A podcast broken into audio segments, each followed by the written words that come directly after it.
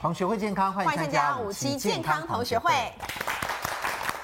欢迎今天来宾，首先看到保健室主任潘万宗博士，潘老师好。大家好。欢迎值班医师是肾脏科江守山医师。大家好。欢迎值班营养师谢一芳老师。大家好。好，欢迎美食专家张雨婷。大家好。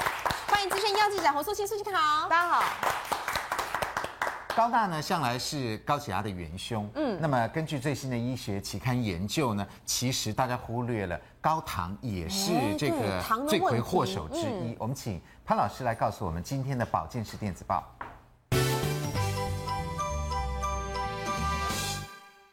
没错啊，就像安德刚刚特别提出的，这是一项由美国纽约和堪萨斯的科学家呢。在二零一四年九月刊登在美国心脏病学的期刊，他特别提出，就是说呢，大家把重点专注在高钠会引起高血压，这个没问题，但重点是忘了高糖也会引起高血压，这个是我们新知道的一个东西。那原因是什么呢？因为呢，糖会直接影响脑部下视丘，导致心跳加速和血压升高，让罹患高血压的风险暴增。所以因此呢，在这边讲说呢。糖比钠更为邪恶哦。那么这一点呢，其实是以前我们并不清楚的。那么这一次的研究呢，是利用八千六百七十名的法国成年人进行调查，发现摄取过多的糖不仅会直接影响下视丘，同时造成血压的上升，而且还促使人类分泌更多的胰岛素，产产生这个心跳加速的一个现象哦。那么当然，现在的学术界呢，目前是在吵说呢，到底是盐是主要的元凶，还是糖是主要的元凶？但潘老师不在乎这两件事情，潘老师在乎的是两个都是元凶，因为呢，低钠低糖对身体都是好的。我想对我们来讲呢，电视机前面的观众朋友没有必要去管谁是第一名或谁是第二名，重点这两个都非常的邪恶哦。那么，所以以前医学界主张减盐来控制这个血压。那但是问题是，大家都知道这个口感。待会我们今天这一集是讲美食嘛，哈，你这个口感在盐巴降低的时候呢，这米亚巴一加不好吃了。所以有的时候它相反的会把糖给加上来。所以因此呢，当减盐的过程当中呢，如果没有同时减糖的话呢，那么这时候可以是适得其反。所以意思就是说呢，你在减盐的加工食品当中吸收额外的糖添加物的时候呢，非但没有降低心脏血管高血压疾病的风险，反而会增加啊。所以因此呢，这一次的研究里面呢，有些心脏病学的专家就提出来说，要要求政府立即强制停止食品业者生产过甜的食品。当然这件事情影响就非常的大啊，非常的大。但是是不是以后会有这个问题出现呢？我相信逐渐。会出现到这个问题来，所以到时候呢，可能大家会发现卫生部门对高糖的饮食也非常的重要。另外呢，保健室非常认真的去找了另外一篇也很有趣的，是在美国康乃狄克州的一个研究啊，这个一个医院的研究，他分析了四十一万笔的资料，发现如果你喝含糖饮料跟高钠饮食这两个来比较的时候呢，同样哦，都会造成。高血压的风险提高，所以显然看起来，刚刚我讲过，你去炒谁谁比较谁比较邪恶不是重点，重点是两个都非常邪恶。所以你可以看到，喝含糖饮料的人呢，比一般人罹患高血压的风险暴增七成啊，这是蛮多的。那平均每天喝三瓶含糖饮料的呢，可以暴增到九成。那么这样的一个研究报告呢，也发表在二零一四年五月的美国心脏病学的医学期刊。然后呢，在含糖饮料里面呢，它基本上会让呃身体里面的一氧化氮含量下降，因为一氧化氮非常特别，是放松血管的。如果放松血管的 NO 下降的时候呢，当然血管就造成收缩啊，那么引发的高血压的这个风险。如何减少糖的摄取？我想这个我们健康同会讲的很多了。那希望大家特别注意，我们把这个资讯公布在我们的 APP 上面，请大家切实来遵守。好，我们谢谢潘老师。嗯，我们晓得我们大家都是外食族，是好。那么呃，外食吃到的东西呢，有的时候都超便宜的，因为都要平民嘛，哈。是。那其实很多的东西其实都是地雷食物，嗯、很多假食物混在里面，只是我们不知道。嗯。譬如说樱花虾炒饭，哎呀，百元热炒店呢都有推出樱花虾炒饭。哇。可是樱花虾，樱花虾它很贵，单价很高哎。樱花虾单价很高哦。对啊。嗯，多少钱呢？百元热炒。它大概一斤，雨婷是不是大概一斤一千，对不对？一斤的话大概八百到一千二，对，根据不同的等级，一斤哦。所以你看百元热炒店，随便这样抓一把，随便撒在那个那应该是黑币吧？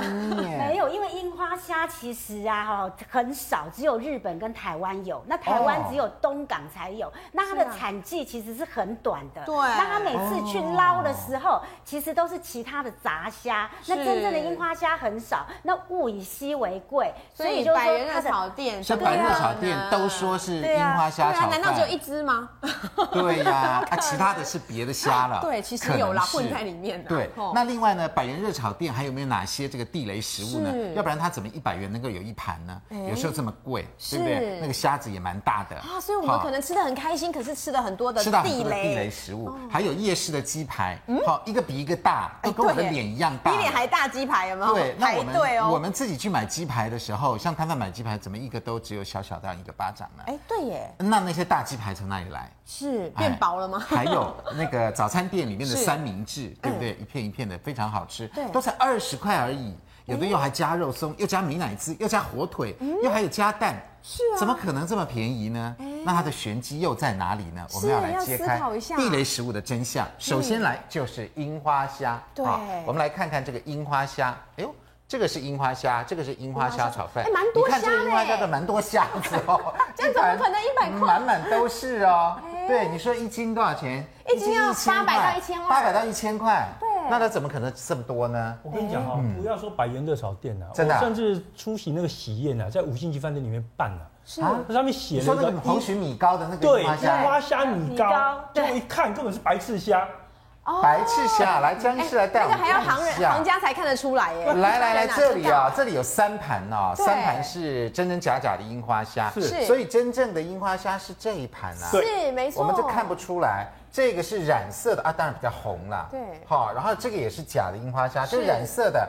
跟真的混在一起的，来，我们现场就是这三盘已经来到了现场，真的很难分辨。来，张医师教我们分辨一下。其实哦，所以这是真的樱花虾，没那么红啊。而且不但没那么红，而且你注意看看啊，真正的樱花虾大小很有限，非常小，嗯，很小。你看就是这样子，对对对，哦，这样子，这是真的。我跟你讲，大部分的炸虾都比较大，随便都比较长。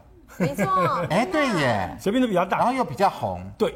那它因为染色，哎呦，这个怎么那么大？变粉红，而且你知道吗？没有，这是白翅虾染的。哎，这白翅虾是吧？哦，这叫白翅虾。对哦。那樱花虾其实你注意看看呢，它本身是只有头红啊。啊，身体一点点的斑点啦，有斑点。最主要是头红，那身体是一点点斑点，就这样而已。是，所以它是红头白身。那你如果像看这整只都红了啊，那不要想了。可是我跟你讲，头红白身，这个整只都红了。头红白身还有另外一种虾也是头红白身，可是那个刺很长。所以跟樱花虾是姐妹，看起来很像。对，因为听说你有采访过樱花虾，对，我那时候就被老板去东港海 K 了一顿。怎么样？当时情况怎么样？当时情况就是我们出海去捕那个樱花虾，刚好是产季，而且要把握那时间，一定要那时间出去。就刚刚雨婷讲的，就很短的时间。对。就出去之后，你知道，好辛苦，我捞了一大，哇，好几百斤吧的虾哦。虾子。大概我们现场这么大的虾。就这么大，这么大一笼，非常大，非常大。觉得啊，好开心哦！樱花虾大丰收，对不对？我是我是这样讲，结果被老板在旁边笑。我跟你讲，这么大。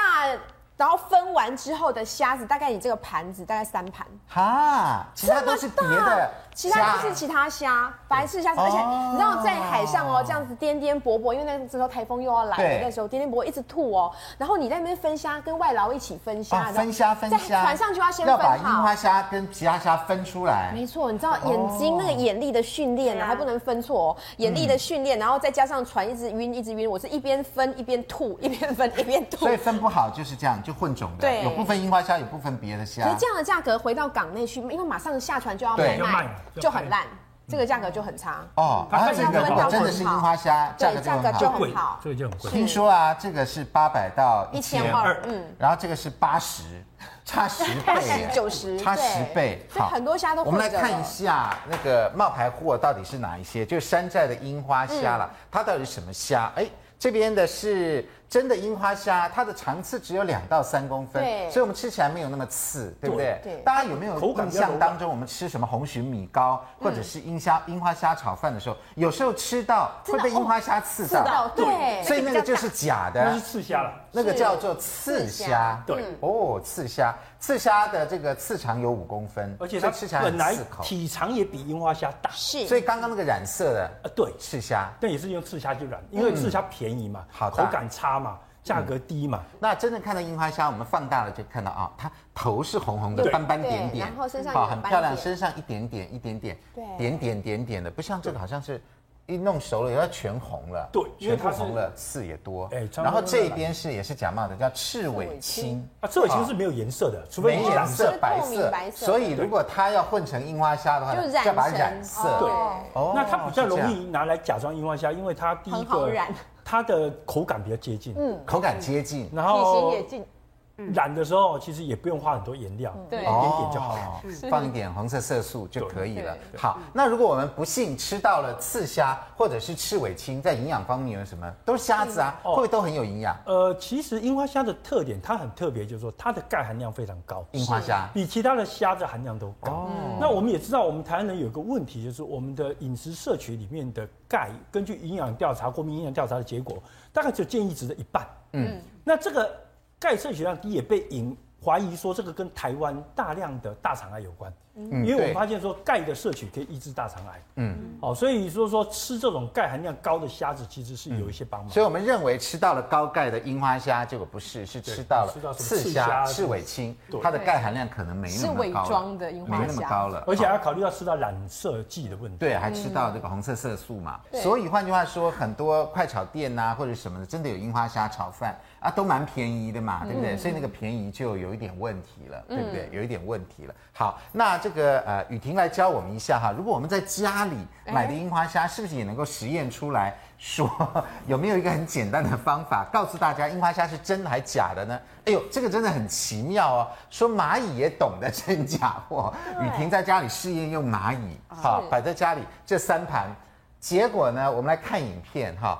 结果呢？蚂蚁真的只吃真的樱花虾，蚂蚁也这么厉害。来，我们来看影片。对啊，个我们看最右边的那一盘就是真的嘛，对不对？真的呢，那个蚂蚁还真的比较多哎。对，这个其实啊，就是樱花虾真的还蛮瞎的。我跟你讲，连蚂蚁呀、啊，假的它都不吃，真的。蚂蚁也这么厉害啊？对，我跟你讲哈，因为为什么呢？你知道吗？看中间跟左边那两盘蚂蚁就很少，几乎是没有。它完全不吃，为什么呢？因为啊，其实蚂蚁其实它的嗅觉是很敏锐的。哦、我们所有的东西，比如说掉在地上啊，或者是稍微什么好吃的东西，它就一下子马上就新鲜的它就吃了，对，新鲜又香。所以就是说，如果你买到樱花虾，不妨于婷在这里。建议你就是可以拿一点，然后放在外面。那如果蚂蚁测量法，对。对 但是万一蚂蚁饥荒了，比如蚂蚁很饿，乱吃这两种，它搞不好也会吃。那我可以拿去跟老板退货说，因为我们家蚂蚁不吃，所以这是假货。哦，当然不行啊，你就是要判断嘛。因为其实刚才江医师讲的很对，就是说它的大小其实是二到三公分，不可能太大只，这是基本的常识。我们来看看，我们来看看现场的。我们现在知道这个是染色的，对。然后这个是江医师带来的真的樱花虾。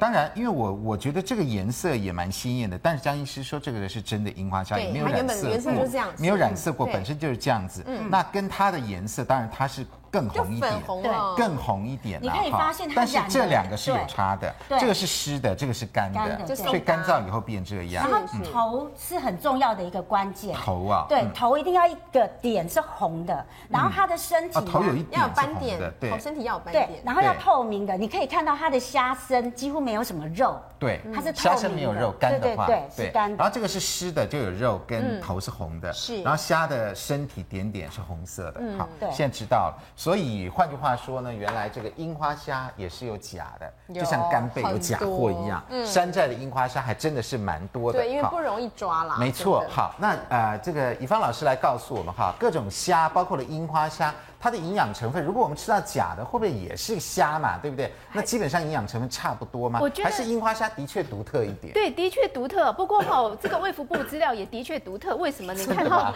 它樱花虾加工。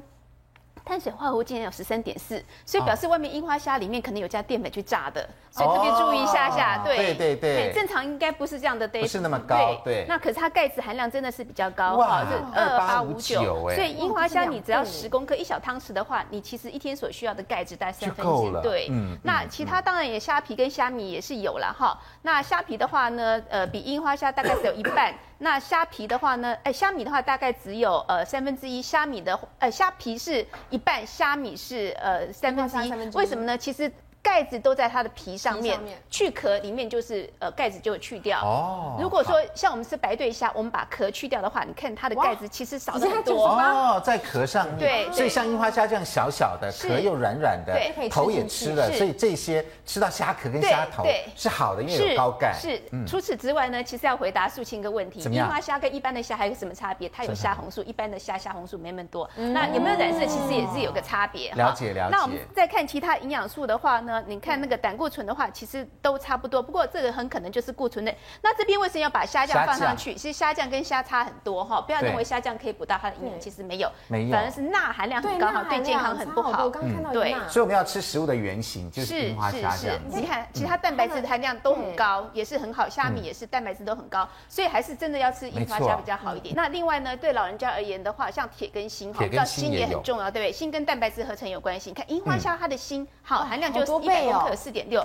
就比其他来的呃出类拔萃，所以樱花虾还是有它的价值。嗯哼，之前呢、啊，曾经有一次就是踢爆那个年货大街里面的那个樱花虾是假的哦。那那个时候他们用了一个方法，就是说把这些虾拿去泡水，就发现说染色的虾那会试出很多的那个红红的东西。色所以我想问江医师说，如果说我们都拿那个虾米去泡的话，是不是表示泡得出颜色的就应该是要怀疑它是假的？是不是？泡得出颜色一定是假的。嗯，因为樱花虾的虾红素不会被你泡出来。是对，可是泡不出颜色的，也许只是它用一个比较固着性比较强的染色剂。那我认为蚂蚁不吃假的樱花虾，恐怕并不是因为香味的问题，而是因为蚂蚁的嗅觉很会惧怕我们的化学染料的味道。哦，所以它躲避了那个化学的用用。对，哦，因为化学染料本来就不是食物嘛。嗯，所以老呃那个蚂蚁还有这些动物，像老鼠等等的，它的嗅觉，它看那个化学染料，它就不敢碰。那事实上，百元热炒店有非常多的名菜哈。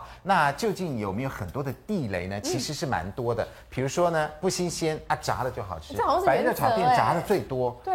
那另外还有糖醋宫保三杯是要避开，还有葱姜蒜椒常常做这个掩饰、隐蔽掩饰的。热炒店都是重口味。热炒店绝对都是重口味哈，重口味的多了，清蒸的倒是很少。来，那在热炒店当中，这个五位来宾，你们有没有不吃的东西呢？告诉观众朋友一下。来，我们先来看看雨婷的。雨婷是什么不吃呢？鲜笋沙拉、龙虾沙拉、生鱼片、鱿鱼、五斤肠旺、凤梨虾球，有蛮多的。嗯，然后素清是宫保臭豆腐、鱼香茄子跟干煸四季豆。诶，潘老师是凤梨虾球、盐酥虾。糖醋鱼、凉拌海蜇皮、鱼卵沙拉、生鱼片，蛮多的。嗯，对啊，怎么好？那还能点什么呢？江医师是客家小炒、红烧鱼、咕咾肉，诶，小菜海带、凉拌海蜇皮。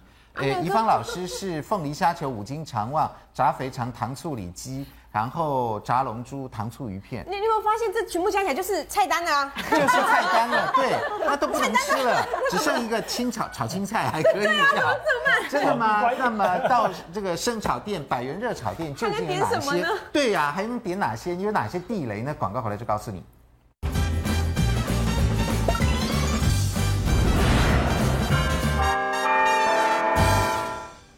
回到五期健康同学会。现在由于大家口袋都变浅了，嗯，所以呢，呃，街头巷尾呢兴起了百元热炒店，也就是这个小炒炒合菜的了哈，是是，一盘一百元一百元，哎，大家吃的蛮愉快的。当然，那里面都是重口味，倒确实是居多了。比较多。来，我们来看看这些呃专家们究竟在热炒店都不吃什么，到底是怎么回事呢？来，先来看江医师的好了。江医师不吃客家小炒、红烧鱼、咕咾肉、小菜海带、凉拌海蜇皮，为什么？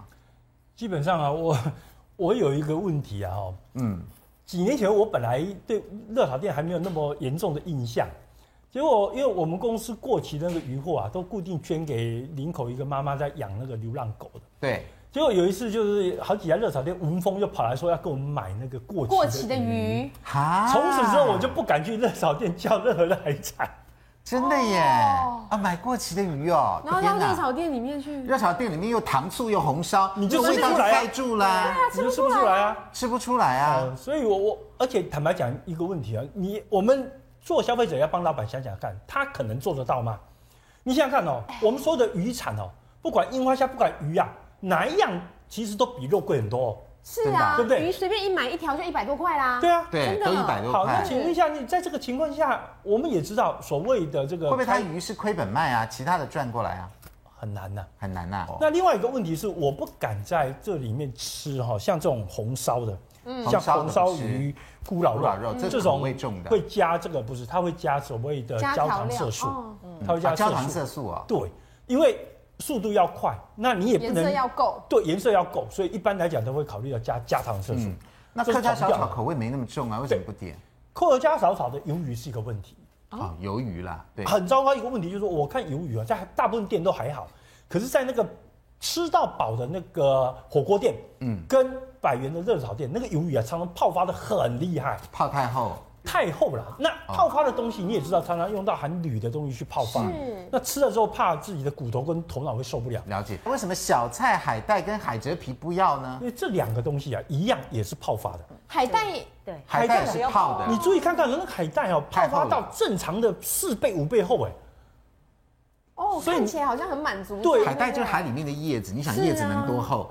但是现在。我们那个有时候吃那个卤味的那个海带，已经厚到不行了，对，而且还很脆呢。啊，对，又脆又脆又厚。对啊，有一次啊，那也是有问题的。那也是有问题。有一次我为了要找健康的海带，你知道吗？我跑了将近二十家卤味店，各位相信吗？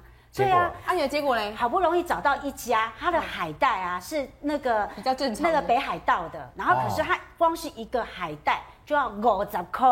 很贵，对不对？是贵的。北海带的海带真的是品质比较好。但我们现在卤味的那个海带都很便宜啊。对啊，所以很多你就要选择的时候，就是要呃滑滑的，然后是薄薄的，然后最重要吃起来不可以脆脆的，不要太脆。对，因为它加的这个泡发的保水剂，有时候会用到磷酸盐，就变脆。对，那磷酸盐会保水之后哦，有一个问题哦，我们现在肾脏科对磷酸盐这一块讨论很多，认为它会危害心脏血管系统，嗯，造成心血管的钙化狭窄跟中风、心肌梗塞。所以我当然这两个我就比较不敢碰。哦，海蜇皮也不要，海蜇皮也是，它也泡啊，泡的很大一出，好出一个。对对对，没错，海蜇皮就是水母嘛。是啊。对，来那个怡芳老师，哎呦，蛮多的哦。来，对，凤梨虾球，那其实哈，凤梨虾球的话，虾球永远是很脆。好，因为颜色是没有不脆的，对，所以也也很奇怪，所以这个东西绝对不点。而且那个虾子都卷成一个很怪的形状，那是不正常的，都不正常的。因为我们平常吃白灼虾绝对不是这种口感。好，然后五根肠旺的话，其实有个问题，这个肠子为什么肠子可以卖那么便宜？那肠子为什么颜色那么白？就是一个鬼。那再就是进口的，对，那对里面为什么那个酸菜？为什么酸菜？其实酸菜也是个鬼。那基本上像这种酸菜一定会加防腐剂，所以它其实是两个问题都在里面。那辣椒是什么辣椒？什么样的辣油？那一第三个鬼在里面。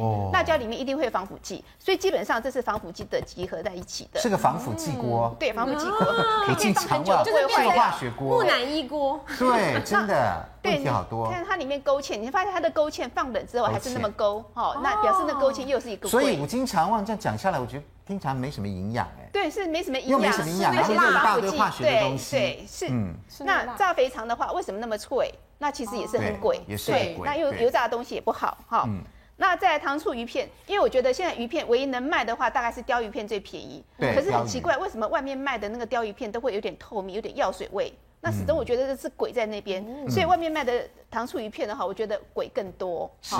然后呢，炸龙珠的话呢，龙珠也是一样，它要放那么久，那味道也是很鬼。那加上它又炸，是鱼的鱿鱼嘴，鱿鱼的嘴，对对对，鱿鱼嘴，鱿鱼的嘴巴，不是鱼眼睛，鱿鱼嘴巴。是，那糖醋排骨的话，那根本不合理的价格。好，那最主要排骨的话，其实很贵，那怎么可能一百块呢？再就呃，它的排骨其实你会感觉上它好像比较软，呃，怎么讲？它有点那种怪怪的，有点透明的颜色，那颜色比较暗沉。那因为我们有做过大量食物，因为我在医院伙食办过伙食，我们大家知道说肉品其实呃有时候它有些极其肉品。好是比较便宜的。那或是冷冻冻伤的肉品，那如果说要让它那么好吃的话呢，你可能你要加很多东西，让它口感更好，可能要加一些小苏打啦，哈，或者加一些其他的，譬如说嫩筋在里面。嗯，所以基本上这个东西的话，我觉得还是少吃。有的时候那些热炒店啊，那些炒牛肉也是嫩到不行，那个牛肉软软嫩嫩的，又滑又嫩，所以我觉得那个也是也是嫩筋。来，我们来看雨婷的好了，来。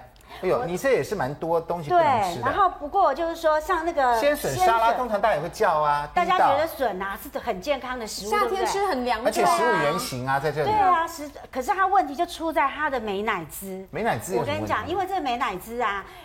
都是用蛋黄去做的话，啊，美乃滋其实是不能久放的。真的，哦，可是这个美乃滋的话，它是化学的合成物。化学美乃滋，好，我们在现场有雨婷帮我们做的自制美乃滋，跟我们在市面上买的美乃滋，哎呦，对这两个颜色不一样。这个是你用。怎么做？三颗蛋黄，三个蛋黄，加上两百 CC 的那个呃葵花油哦，对，然后下去打，慢慢的打，对，然后它其实它加了醋，对不对？最后才加醋，加醋，然后可以加一点盐，好香哦。所以真的美乃滋就是这样子简单，对，哦。可是我跟你讲哦，你知道为什么我昨天要自己做？为什么？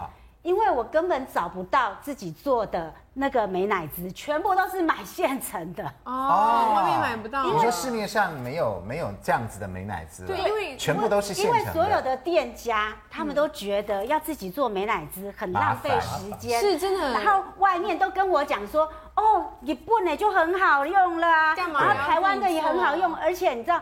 我这样做的话，成本大概五六十块钱，才这样一点点啊，这样子哦。然后这个这个一根卖二三十块，对啊，一条，而且这个可以放三个月。拍谁，我这个大概。放在冰箱两三天就要赶快用，就赶快吃掉，因为你是蛋黄，真的蛋蛋下去做的。对，那这个美乃滋我们通常用的也很好吃啊。对，那真的很难做啊，自己做，因为龙虾沙拉什么的。对，然后大家可能有疑虑，会认为说，哎，这个是用生的蛋黄下去加油慢慢这样打的，不是生的吗？是不是会有一些那个沙门氏菌的问题，对不对？我跟你讲，其实啊。醋，我们有放醋，哦、醋它可以把 pH 值降低，所以其实它是有杀菌的效果。没错，然后加上就是说，我们很多时候做的话是现做现吃。了解，对，嗯，所以那个。诶，鲜笋沙拉你也不碰，对，我就你知道我到日本去啊，也都是这种啊，对，已经没有自制了，我这个已经都没有，但是你不能光光靠颜色来看，因为跟你用的蛋跟你的油不一样，像我自己做的就没有这么黄，所以你做的是这个颜色，对不对？你做这个颜色。是在中间的颜色，其实没有那么深，可能跟蛋蛋蛋或者你用的油或者你的结合剂，因为像我是用柠檬做最后那个，我打出来只有淡黄色，它不用醋，对，它是用醋，嗯。嗯，所以可能你没摆那么多蛋。你是说我比较小气？没有，一颗蛋就差不多。对，不要吃那么多油。好，所以这个是呃沙拉的问题，对不对哈？对。所以你去点也不点有美乃滋的东西，这个也是一样的。然后那个龙虾沙拉我也不那个，因为你知道吗？龙虾也很棒。大家一听到龙虾就觉得哇，对，一百块。可是我跟你讲，龙虾沙拉，如果你去一趟迪化街。那个那个年货大街那个啊，一整包卖多少钱呢？一公斤哦，才卖大概一百五十块。哇，龙虾沙拉哦，对，一公斤一包一百五十块。对，而且很多那个什么板豆啊，或者是你在日本料理的小菜，对不对？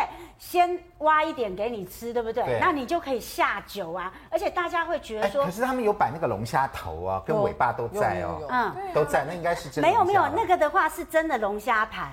那这种的话是前菜哦，前菜把它切切切切切。对，那这种的话，大家会觉得说它味道很棒，可是它为什么很棒呢？其实它加了一些那个调味剂进去之外，它还有加酒精，所以它你吃起来的时候就会觉得说那个虾软怎么好像有一点酒味的味道哦，然后你就会觉得好像有点甘甜的感觉。嗯，那这个其实啊都是在掩饰这些食材。不新鲜哦，所以它的龙虾可能不是虾子，是小虾做的，就是一些杂虾或者是一些碎虾，看不到它的头尾。然后把它的那个，然后鱼卵是酒精泡的，然后再加美乃滋又是化学的，所以它是比这个还更不好。所以这个我一盘里面也是化学的东西。就像老板有时候要送我，我说不用。好这样，那生鱼片呢？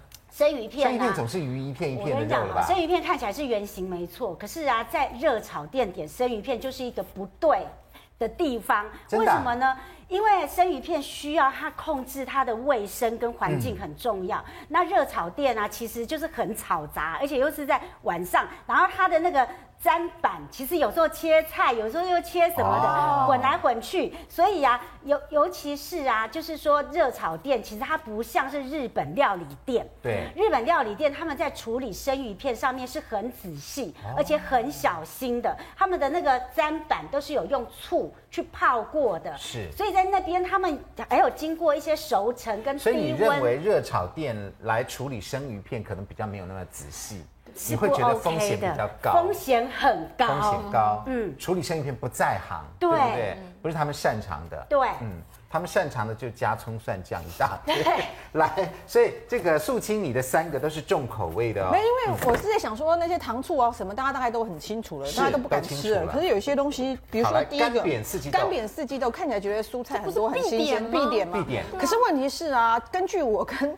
呃，开餐厅的秋香老师研究之后，我发现多数的餐厅的这个干煸四季豆，我都怀疑它并没有洗，没有，或者是可能是因为你想想看哦，它是一整把，通常你去买四季豆，它是一把，然后绑一个塑胶袋，哎，绑一个橡皮筋，对，然后它的前后面后面切到中间的，就尤其是卤味最常这样，对不对？那如果它没有洗很干净的话，第一个，因为四季豆刚好是我国农药。农药残留第一名，而且每次检验它一定在名单上，只是看它出出现的次数而已。农药，所以如果它又没洗干净，然后他又直接这样切一切，因为如果他没干，丢下去丢下丢下去干煸，因为啪啪啪很多水，对，对不对？所以我觉得应该没有那个时间。我跟你讲，所以我觉得干煸，他都用炸的，干煸要花，我跟你讲花多少时间？煸要很久哎，所以干煸不是指的是炸哦，没有煸是慢慢的炒，慢慢的炒，对对。那现在都是油炸的啦，那很快就出来了。所以它有大量的吸油，又加了很多你可能没有办法避开的农药风险。可能会被一些毒素啊，呃，因为油炸的关系就跑走啊。有部分可能，但是我们没有办法，还要留多少？没有办法。部分你真的想太多了，你还抱怨说快炒店没有帮你洗四季豆，对不对？嗯。我跟你讲，据我所知啊，大部分的五星级饭店呢也没有在洗，没有洗啊。所以我们干煸四季豆要打一个大问号了，可能都没洗。行规没有没有没有。来，第二个，你看看起来鱼香茄子也觉得超健康，对不对？很健康。那我为什么不喜欢它呢？原因是因为我其实很讨厌那个碎肉。哦，对，因为它呢，碎碎肉已经是不知道怎么来，就那些。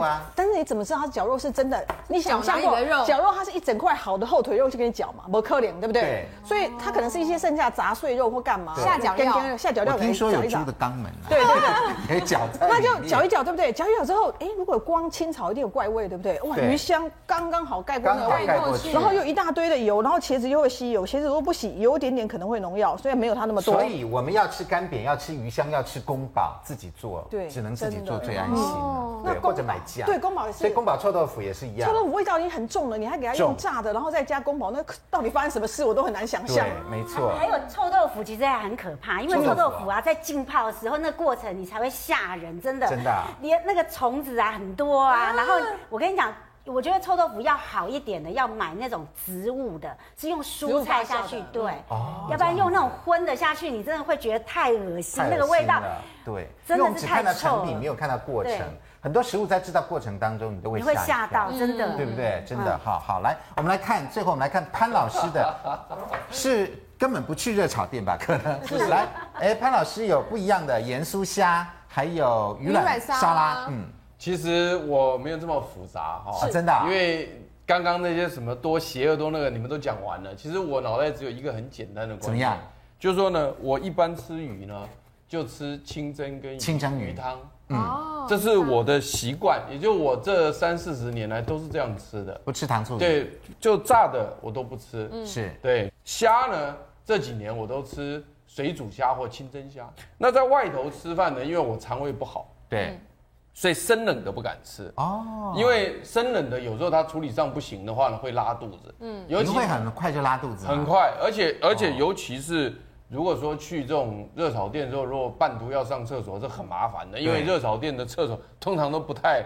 不太方便，是没错，不太方便。对，然后呢又很煞风景，对，所以呢我其实就只有这么简单。那我们在现场呢，这除了百元热炒店以外呢，我们这边还有一个叫做肉筋的香料。好，我根本不用打开盖子，你们就闻得到了。来，你闻到你觉得像什么东西呢？就是我们那个那个料酱料。呃肉粽里面的肉，有没有？来，我们看，就那个酱料，肉粽。哎，真的耶！就是我们一般肉粽里面的肉的味道，全部的那个味道。来，潘老师闻一下，是不是肉粽里面的那一块肉？真的，就是肉粽里面的那个卤肉那块肉的味道。对对对，很快。所以你看，我还没有打开盖子哦，我们大家只是这样摸了，我的手都已经是卤肉味了。对。所以换句话说，我都很怀疑我们那些肉粽。大量生产的肉粽，它的那个肉到底是怎么卤出来的？嗯、可能滴一滴香精，整锅就够了，就够了。那另外呢，在这个鸡排的部分哈，鸡排是国民美食，对不对？是。我们去夜市呢也常常吃到，对。而且这都是美食第一名哦，夜市排行榜第一名。那仔细看呢，为什么？北北都是卖鸡排，为什么一个有大有小？大一个一个这么大，一个也算大呢？还还对。为什么这个鸡排能够这么大呢？究竟鸡排大的秘密在哪里？广告回来就告诉你。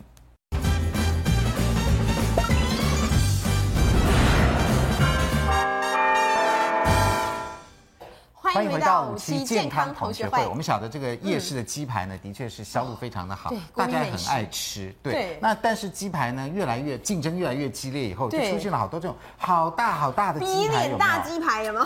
对，那鸡是怎么样能够切成鸡肉能够切成这么大？我也很怀疑。延展性，之前我去拍过美食节目的时候，曾经看到师傅是说，就是把它一直剁剁剁剁剁剁剁，把它敲打，把它筋筋打碎这样，然后让它可以延展。哦，延长，那能延展成这么长这么大？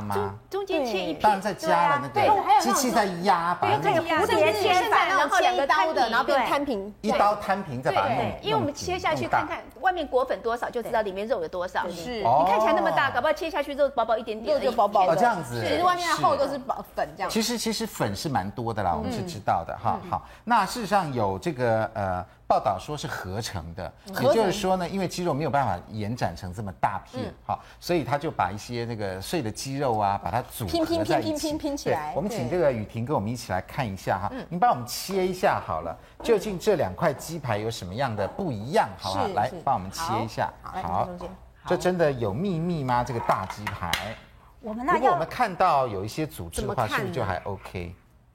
好，我们看到这个有这个组织。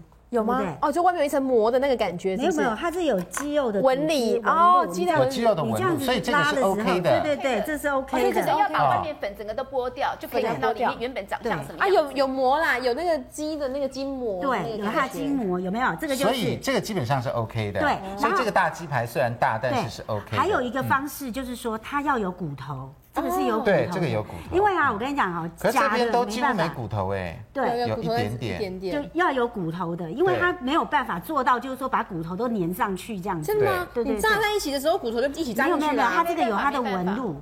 它有它的那个，它有它的像肋骨的那个纹路，对对对对，肋骨的纹路。所以你看，我们这样一撕开，都有肌肉的丝丝带，所以这个是真的。对，而且你可以发现说，这种那个鸡排的话，它有一个厚度，对，它的厚度比较够的话，就是肉有一定的厚度在，对，然后吃起来就会有觉得说是肉的感觉，肉丝就是有那个肉汁的感觉。可是如果是合成的肉的话，像这个的话是合成的，几块嘛，哈，一切。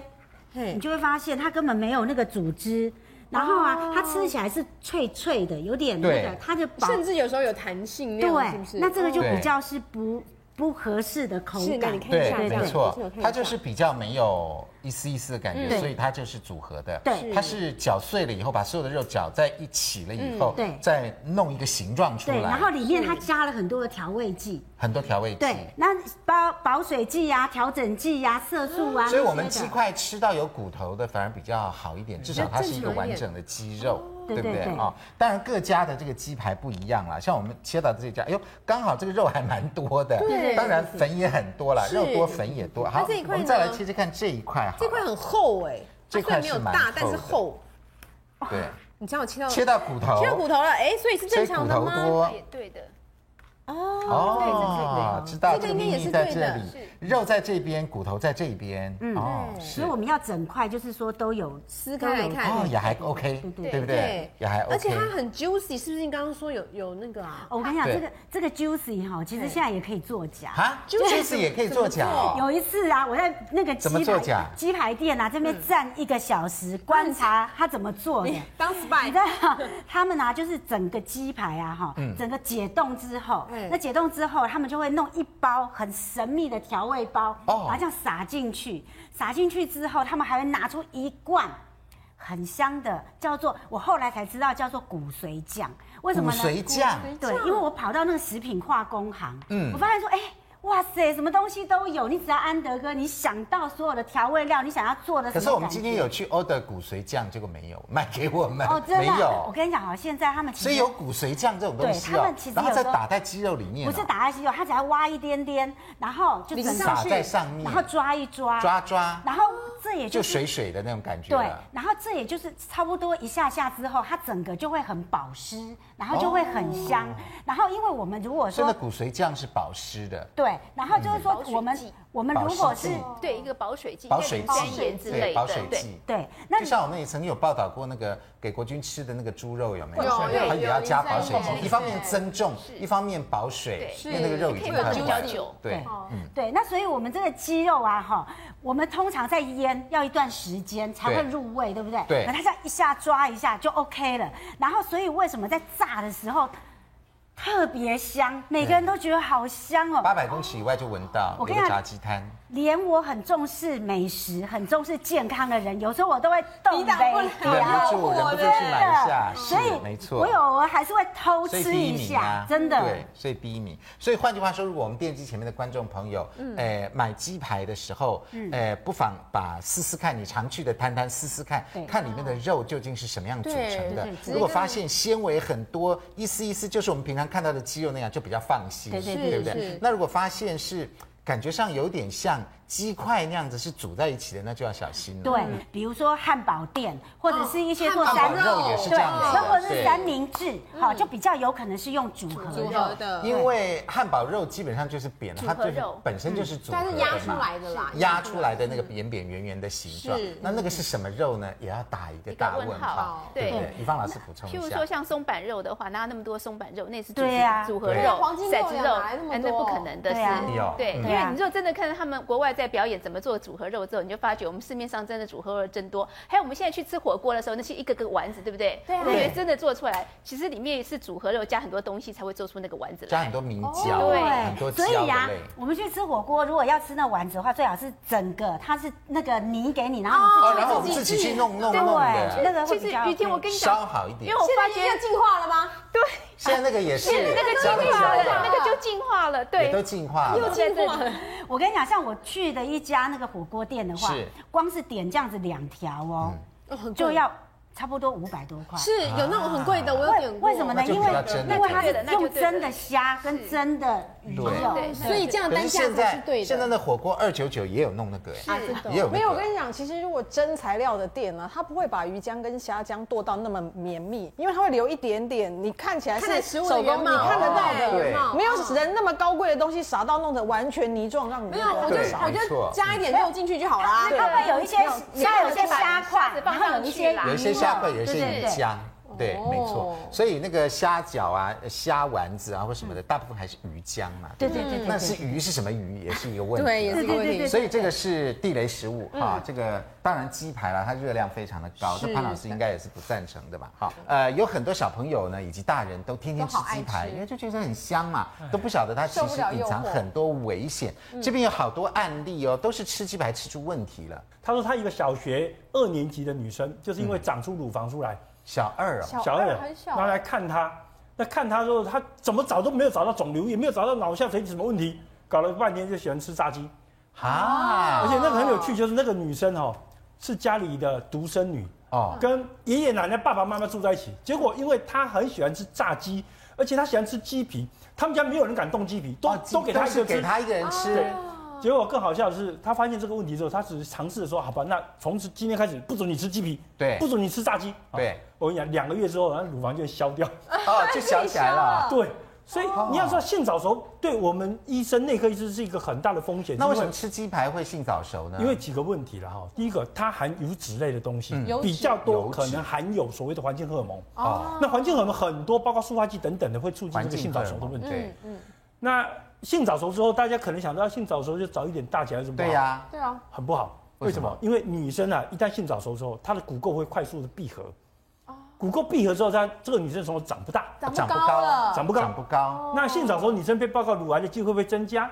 这也是一个问题，因为她太早就接受到荷尔蒙的轰炸，所以她的乳房细胞很容易变性。嗯，哦，所以这个就是一个很典型的例子。那这边举的是新闻上的另外一个案例，七岁而已，七岁，七岁比我那个八岁的公分更在胸小一岁，cup 来真这么大了。哇哦！那男生如果吃鸡排呢？我们偶尔有听到哦，会怎么样？也会。你注意看，哎，有的男生哦，哎，那个乳房也有相当的发育，你知道吗？其实你注意看看他在吃什么东西。哦，可乐鸡排类的，应该是素食类的。好，那这个是天天吃炸鸡，有国中女生掉发经期乱。对，因为后来发现她产生了一个多囊卵巢症。那这个是每天吃鸡排八十公斤。哇塞！你看十四岁就八十公斤，十四岁八十公斤，五十公分，这样负担好重。当然。嗯，不但负担很重，其实这个对他整个的 所谓的三高的部分哦，我跟你保证，这样子的人很快他才会产生高血糖，所谓的尿呃糖尿病、高血压，嗯，那尿酸也会高起来。所以像这样子一个很早，所以这十几岁就会高血压了，哦，很快的他在三高就具备就来了，哎，三高通通都有。嗯，这个是五岁小朋友爱吃炸鸡，有这个针眼长了针眼啊，这样子。我们传统上说说炸的东西啊，它手哦，对啊，比较容易感染。啊，这个是是一个细菌感染，细菌感染。因为为什么你知道吗？因为你会觉得说这个炸鸡，那医生会觉得说，你看炸鸡跟细菌感染有什么关系？对呀，有关系。为什么？正常人细菌感染，也许你只发一点盐就被你的免疫细胞歼灭，对不对？是。可是因为炸鸡里面含有大部分都是 Omega 六的这种容易产生发炎的脂肪酸，嗯，所以你一旦发炎，它就把你烧得很厉害，对，所以就变得一个很明显的一个发炎反应。哦，这样子。哦，所以这个的确是。扯得上关系的，嗯，哦，我们传统上的看法的确是准确的哦。古古时候我们就知道炸东西的时候，对，炸完这个东西，哎，吃了之后容易上火，对不对？上火。那怎么描述这个现象？其实就是因为它会促进发炎反应。没错，比如说长青春痘啊，或是对，对不对？就是这样子。好，宜芳老师有没有要补充的？其实哈，我们当时呃。就是我们农委会当时推广炸鸡的事，为什么会做鸡胸肉？就是当时因为那个鸡胸肉滞销，大家都都只吃鸡腿肉，对，那柴柴的。可是那时候我们一直、嗯、我们一直对它有很多的疑虑，譬如说它是不是抗生素合合格哈？嗯，那。它是不是在饲养过程当中是怎么样让它饲养快速的？对，那我们真不知道。可是我真的还是建议，就因为我们真的看到很多，就是说，呃，越来越个案越来越多了，对，越来越多年轻的美眉们。好，那当然女生有很多，除了这以外呢，还有巧克力囊肿。对，其实我们发觉很多研究跟这些都息息相关。嗯，所以我真的很建议说，大家尽量不要不要让孩子吃这些东西。嗯嗯。那当然是说，呃，除了是这个以外呢，我们炸鸡的时候用什么油，哈，也是个很大的问题。我觉得油可能是我们下一波的要特别注意的地方。查查的地方。好，所以这个是天天吃鸡排所引发的问题。是。那我们大家想说，那我们早餐吃三明治，嗯，总是比较素的吧？对啊。是没，又不是油炸了嘛，哈、嗯，问题是比较少了吧？错、啊、了，早餐的这个三明治当中地雷也很多，嗯、有哪些地雷呢？广告回来就告诉你。